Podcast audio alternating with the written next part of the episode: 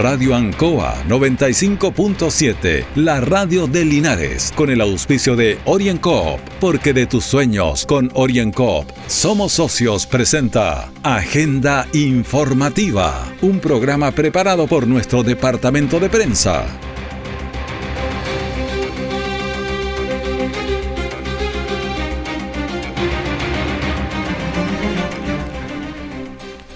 Muy buenos días a la audiencia de Agenda Informativa en Radio Ancoa. Son las 9 de la mañana con 2 minutos, la temperatura está en 8 grados.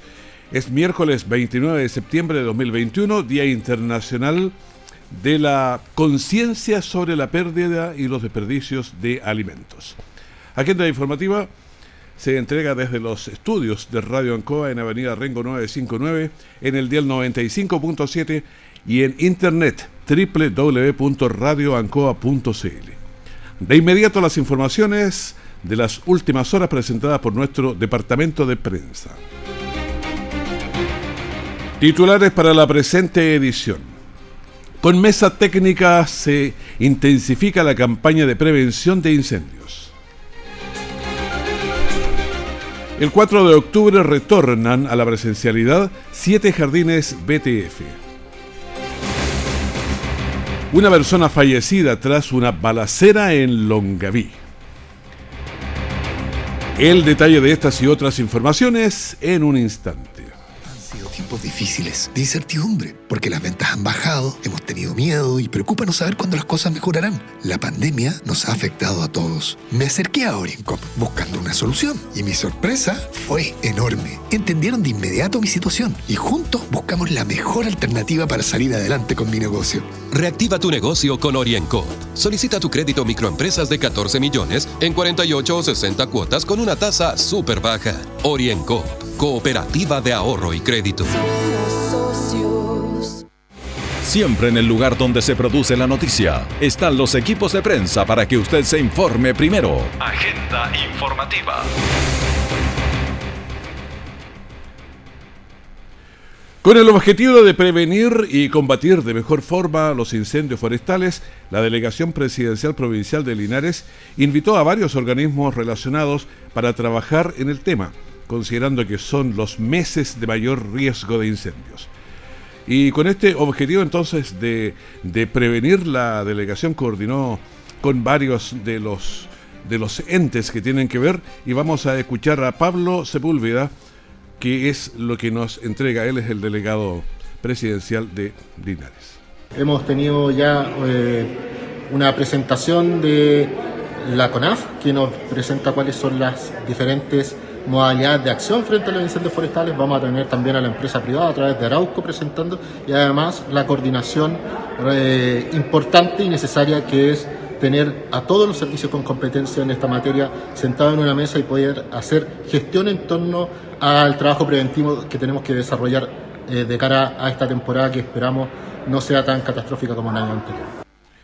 Por las policías, vamos a escuchar de inmediato al capitán Felipe Soto, comisario de Linares.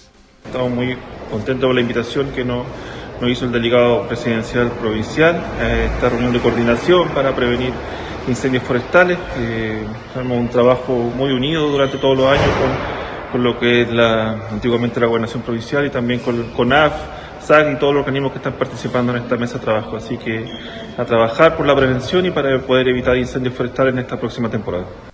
Bueno, la mesa técnica contó con la presencia de la Cerebro de Energía, también el SAG, CONAF, organismos policiales, servicios públicos, empresas eléctricas y forestales. De estas últimas empresas forestales, escuchemos a Nelson Bustos, que es el subgerente de Asuntos Públicos de Arauco. Se viene un verano que es preocupante y en el cual en la región y en general en todo el país nos tenemos que abocar a prevenir la ocurrencia de incendios. Los incendios rurales han demostrado en Chile ser destructivos, han demostrado llevarse vida humana, han demostrado que afectan no solamente a las grandes empresas forestales, sino también a los pequeños propietarios, a los agricultores. Y por lo tanto, lo fundamental en estos próximos meses que vienen es trabajar coordinadamente las autoridades, las empresas y la comunidad en la prevención. Durante estos meses de alta temperatura, baja humedad ambiental y con vientos que soplan con suficiente intensidad, los incendios se inician fácilmente y son difíciles de controlar, por eso lo mejor es prevenir. Los jardines BTF iniciaron un plan piloto que alcanza el 30% de los pequeños inscritos para iniciar un trabajo presencial considerando todos los protocolos sanitarios. Estas clases se inician el lunes 4 de octubre a las 8.30 de la mañana. Estos siete jardines BTF están reabriendo sus puertas en forma presencial, entregando formación a los pequeños y también un apoyo a cientos de familias que lo necesitan. Escuchemos al alcalde Mario Mesa sobre este tema. Más de siete jardines infantiles vía transferencia de fondos, como el jardín que estamos acá, se van a abrir a contar del día lunes 4 de octubre, desde las 8 y media de la mañana y hasta las 4 de la tarde. Además de estos siete jardines infantiles, vamos a abrir también la escuela especial Las Violetas. Bueno, vamos a escuchar también a Eva Palma, directora del DAEM. El principal objetivo es poder colaborar con todas nuestras familias que se inicia un periodo de trabajo eh, temporal y la mayoría de las madres, digamos, que traen sus niños al jardín, tienen trabajo en forma eh, temporal. Y eso es una forma de poderlas ayudar a su ingreso familiar también. Este plan piloto incluye al 30% del total de los niños inscritos en los jardines BTF y cuenta con todos los protocolos sanitarios. Escuchemos a Karina Castillo, directora del jardín Estrellitas Mágicas. La verdad que el equipo completo está feliz, estamos muy contentas de volver, de retornar y tenemos la misma impresión de nuestras familias. Tuvimos ayer reunión con los distintos grupos y están todos eh, muy dispuestos, empáticos eh, a prestarnos el apoyo necesario, porque no, no, es fácil, no va a ser fácil el retorno, la adaptación, pero lo importante es que estamos con todas las ganas. Es la idea, los siete jardines que abrirán desde las 8 de la mañana hasta las 16 horas son Minidito, está también Manitos Traviesas, Mundo de Ternura, Arcoíris, Dulces Momentos y Estrellitas Mágicas. OrienCo está presentando Agenda Informativa en Ancoa, la radio de Linares. Han sido tiempos difíciles, de incertidumbre, porque las ventas han bajado, hemos tenido miedo y preocupa no saber cuándo las cosas mejorarán. La pandemia nos ha afectado a todos. Me acerqué a OrienCop buscando una solución y mi sorpresa fue enorme. Entendieron de inmediato mi situación y juntos buscamos la mejor alternativa para salir adelante con mi negocio. Reactiva tu negocio con OrienCop. Solicita tu crédito microempresas de 14 millones en 48 o 60 cuotas con una tasa súper baja. OrienCop, cooperativa de ahorro y crédito. Nuestra central de prensa está presentando Agenda Informativa en el 95.7 de Radio Ancoa. Seguimos y ahora tenemos una línea directa con Catherine Tello, que es la Ceremi de Minería. ¿Cómo está, Ceremi? Gusto de saludarla.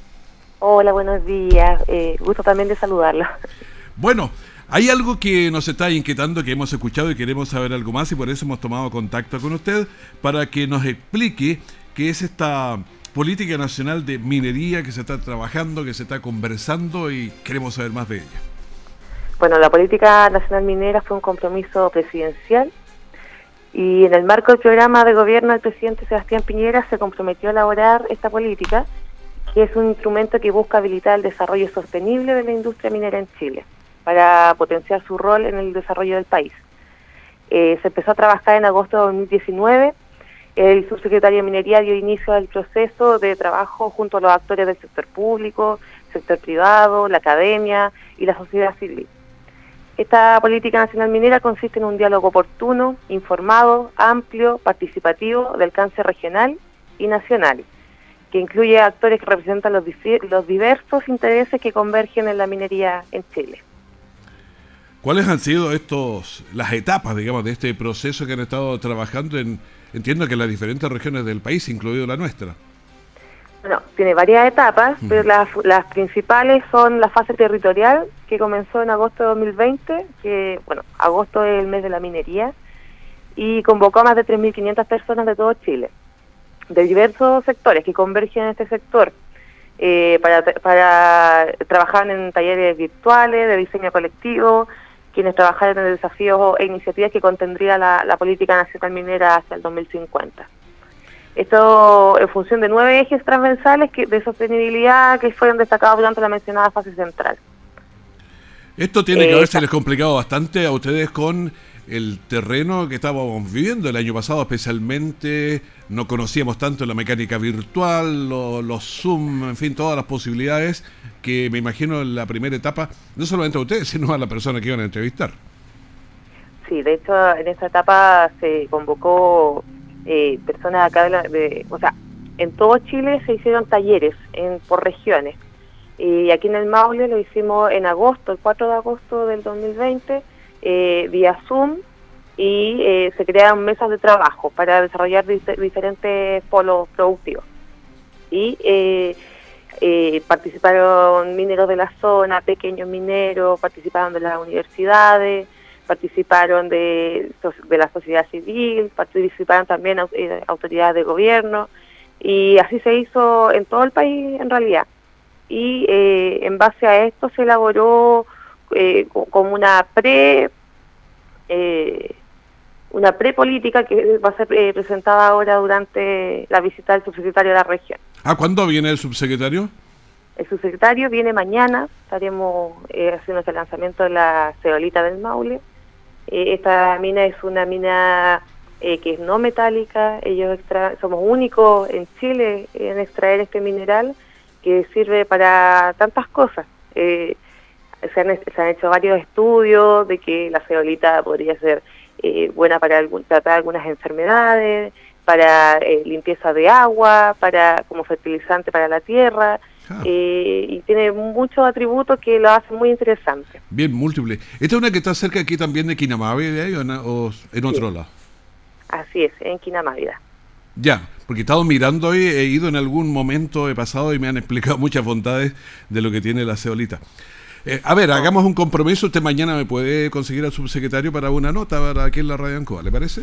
Por supuesto, yo consigo al subsecretario para que pueda conversar con usted y le explique más a fondo todo lo que es la presentación de esta política nacional minera. Ah, sí, me encanta. Bueno, sigamos conversando. Me imagino yo que en estas conversaciones, cuando tuvieron, ustedes ponen a ver, caminos, avenidas, temas, digamos, eh, ¿cuáles- ¿en cuáles ejes trabajaron allí? Bueno, la- los ejes principales son cuatro, que es la fue primero la comisión ambiental, donde se trataron los pasivos ambientales y relaves mineros, la minería y recursos hídricos, emisión y biodiversidad, desafíos futuros. También está la comisión social, donde habla de seguridad y salud ocupacional, de minería inclusiva, eh, diálogo y colaboración para el desarrollo te- territorial, desafíos futuros. Claro. Eh, ah, ya, perfecto. Siga nomás. También está la Comisión Económica y está la Comisión de Gobernanza. Porque aquí nosotros, a ver, ¿qué buscamos con esta política nacional minera? El mundo está cambiando y nosotros tenemos que ir ad hoc con el mundo. Y queremos también que la minería pueda convivir con el medio ambiente y las comunidades y para eso se está creando esto con un diálogo participativo de todos los sectores de, de nuestro país. A ver, me gustaría desglosar un poquito los ejes, ¿eh? yo los estaba notando aquí, ambiental, social, económico y gobernanza, fueron los cuatro que me pareció que, que usted me señaló. Entonces me gustaría ver eh, lo ambiental, porque, a ver, nosotros no somos una zona minera, no somos la sexta, ni somos la segunda, ni la tercera, de manera que aquí tenemos bastante menos conocimiento de lo que es la, la minería. Entonces me gustaría saber un poquito la parte ambiental. Ya, eh, bueno, comentar que eh, aquí en la región del Maule prima la minería que es no metálica. Y la minería no metálica tiene eh, procesos muy distintos a la minería del oro, de la plata o del cobre. Claro, ahí en Eh, Teno hay una empresa grande, bueno, Kinemabe ya sabemos lo que estaba diciendo, que está ahí muy incipiente, obviamente. Sí, eh, sí hay empresas grandes, de, de- está la empresa que extrae caliza, que es de cemento biobío. Eh, tenemos también para el lado de Constitución, eh, Minera Toro. eh, pero, a ver, explicar un poco los procesos de ellos. Ellos eh, explotan canteras eh, no ocupan agua en, su proceso, ellos muelen este mineral para poder hacer uso, para convertirlo en otras cosas. Y en el caso de, la arena silicia, ellos lavan este mineral para extraer el cuarzo y después toda el agua que ellos eh, ocupan para poder lavar ese mineral se reutiliza en un 100%. Entonces estamos comprometidos en que, en que eh, es importante el uso del agua, que es importante el tema medioambiental. De hecho, una mina no puede operar sin tener antes su plan de cierre. Y el plan de cierre puede consistir en, en, replantar eh, un cerro, por ejemplo, y, y, hacer como que aquí nunca hubo minería. Ah, eso tiene que estar antes de empezar. Antes de empezar. Y de hecho las empresas mineras pagan eh, todos los meses al Cernagiomín una como una fianza para que cuando termine la faena no digan no no hay no hay dinero sino que ese mismo dinero que se va pagando al Cernagiomín todos los meses eh, lo tienen que ocupar al final de la faena para eh, mitigar el, tema ambiental Claro, yo creo que ese es el toda la gente lo sabe. Sí, uno espera que se guarden las platas para eso porque de pronto aparece alguna emergencia y, y la usan en otro. Ahí no sería responsabilidad de la empresa minera. Mucho, mucho, mucho. Mm. Desde que se creó el Ministerio de Medio Ambiente eh, en el gobierno del presidente Piñera, en el primer gobierno del presidente Piñera, han cambiado mucho las leyes y a la que le han dado más eh, auge, o sea, más, han mm. sido más eh, pesados, por decirlo así, ha sido con la minería. Mm. Porque claro, genera controversia y por eso tratamos de que de que de hecho ocupan las máquinas más sofisticadas, están utilizando eh, eh, para no tener uso de energía, están usando paneles solares, están para, el uso del agua, por ejemplo, en el norte están usando desaladoras, o, tratando de hacer, eh, utilizar implementos que reutilicen el, el mayor porcentaje posible el agua. Yo creo que antes si le decían vamos a encontrarnos una mina de oro, estaban todos saltando, pero ahora dirían todos protestando porque es una complicación. Ya, dejemos la parte ambiental y vamos a la social. ¿Qué, qué tratan en ese eje? Bueno, la parte social habla más que nada de la seguridad y la salud de, las, de los trabajadores. Eh, por ejemplo, eh, la minería del, del cobre o los lugares donde se trabaja mucho el cuarzo, se produce sílice en, el ambiente y ese sílice eh, puede afectar la salud de los trabajadores en sus pulmones. Entonces, eh, tienen que haber protocolos para resguardar cada parte del cuerpo del trabajador. Y ahí está la seguridad y la salud ocupacional. Eh, una minería que sea inclusiva, que pueda haber eh, una mayor cantidad de mujeres, que se incorporen personas que a lo mejor tienen capacidades un poquito más limitadas y que puedan ocupar distintos cargos. En lo social estaría claro, en la parte económica yo creo que también es claro no es muy complicado verlo. Así es. Bueno, y por eso es que eh, hemos querido abordar todos estos temas para que todas las, personas que han sido convocadas, de hecho se han mandado muchas invitaciones eh, a la mayor cantidad posible para que puedan participar, puedan dar su punto de vista y que esta política nacional minera sea hecha por todos los chilenos, no solamente por una por el Ministerio Central, sino que, eh, que la gente se sienta parte de esto. Un segundito de la que nos explique sobre la gobernanza. ¿Qué trataron allí? Eh, bueno, aquí va el tema del marco político nacional, la transparencia de la actividad minera y los mecanismos de resolución de, conflictos, el aporte de la industria minera y los desafíos futuros. Los desafíos futuros son obviamente también muy ligados con el tema medioambiental. Perfecto. Pero también no podemos dejar de lado que nosotros, para poder crear energías que sean renovables, utilizamos minería, utilizamos el cobre, utilizamos el litio, entonces no podemos ser vista gorda a esto porque toda la, maquinaria que vamos a utilizar para la energía renovable utilizan este tipo de minerales que son excelentes conductores. Muy bien. Eh, la Ceremi de Minería Catherine Tello conversando con nosotros aquí en la Radio Encoba. Le agradecemos su tiempo y haber recibido nuestro llamado. Y mañana estamos entonces para conversar con el subsecretario. ¿Le parece? Así es. Muchas gracias también por el espacio, por poder explicar eh, de qué se trata esta nueva política nacional minera Estamos muy orgullosos ya que eh, trabajamos con muchas personas a lo largo de todo el país, hubieron muchas comisiones, más de 200 expertos, se crearon más de 128 mesas de trabajo abiertas y fue un proceso de participación ampliado y abierto. a través de encuestas y reuniones en fase virtual. Perfecto, muchísimas gracias, que esté muy bien. Muchas gracias. Hasta luego. Hasta luego. Orienco está presentando Agenda Informativa en Ancoa, la radio de Linares.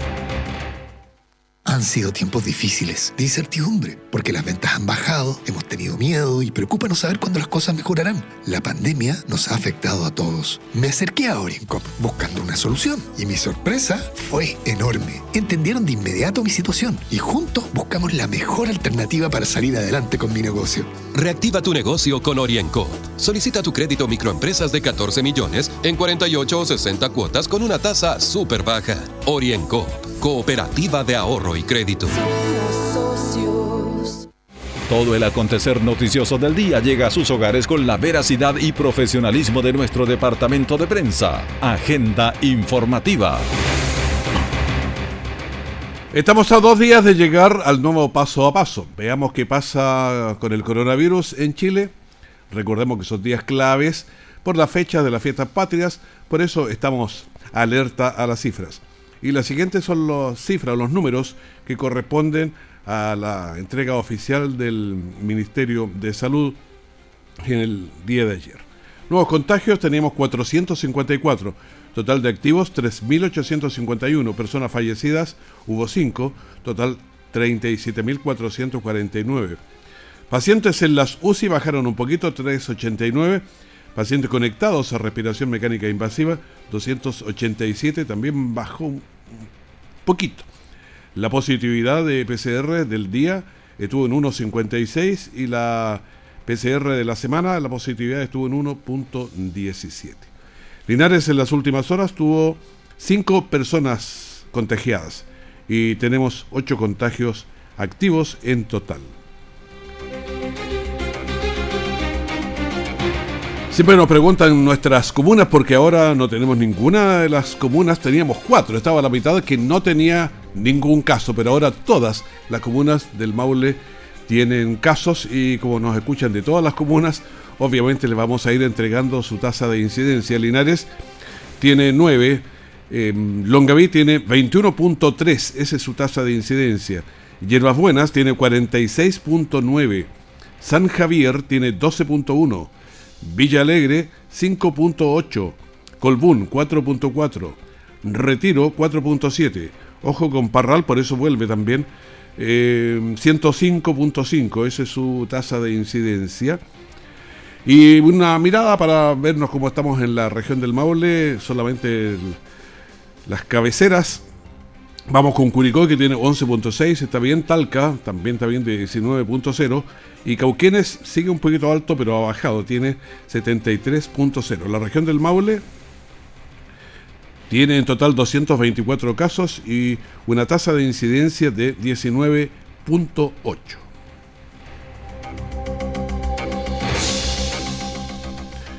Un hecho policial ocurrió en Longaví donde una persona falleció, eh, una balacera que hubo eh, muy cerca del, del, liceo, ahí en el centro de la comuna. Escuchemos a Pablo Sepúlveda, delegado presidencial.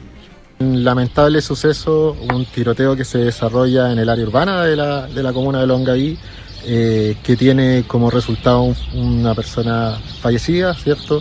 Que durante esta tarde, a eso de las 2 de la tarde, se desarrolla, eh, como lo dije, en el área urbana céntrica de, de, de la comuna y que trae consigo este fallecimiento lamentable. En este minuto está PDI realizando las pericias que permitan dilucidar los motivos por los que esto ha ocurrido. Delegado, tenemos mucha preocupación de la gente de Longaví, considerando de que hasta el momento eh, consideran que Longaví es una eh, ciudad medianamente tranquila y esto ha afectado un poco la tranquilidad de la gente. ¿Qué se le puede informar de parte del, del gobierno? Sí, por cierto, Longaví y en general las comunas de la provincia de Linares son comunas tranquilas y esperamos a través de diferentes operativos desarrollar acciones concretas para poder seguir manteniendo esa tranquilidad en nuestras comunas. Este es un hecho aislado que se ha desarrollado, sin embargo, por eso es que está hoy día la PDI eh, ya tomando las pericias para poder entender bien cuál es la, lógica de, del suceso y poder evitar en adelante que se vuelvan a repetir estos incidentes. Bueno, como estaba la PDI en el lugar, le vamos a consultar al prefecto Juan Gajardo, jefe de la Policía de Investigaciones de Linares, por la situación. Cerca de las 14 horas eh, se recibió un llamado telefónico del Ministerio Público eh, para que la Brigada de Homicidios se hiciera cargo de, la investigación y del trabajo en sitio de suceso, ya por la muerte de una persona mayor de edad en, acá en la comuna de Longaví.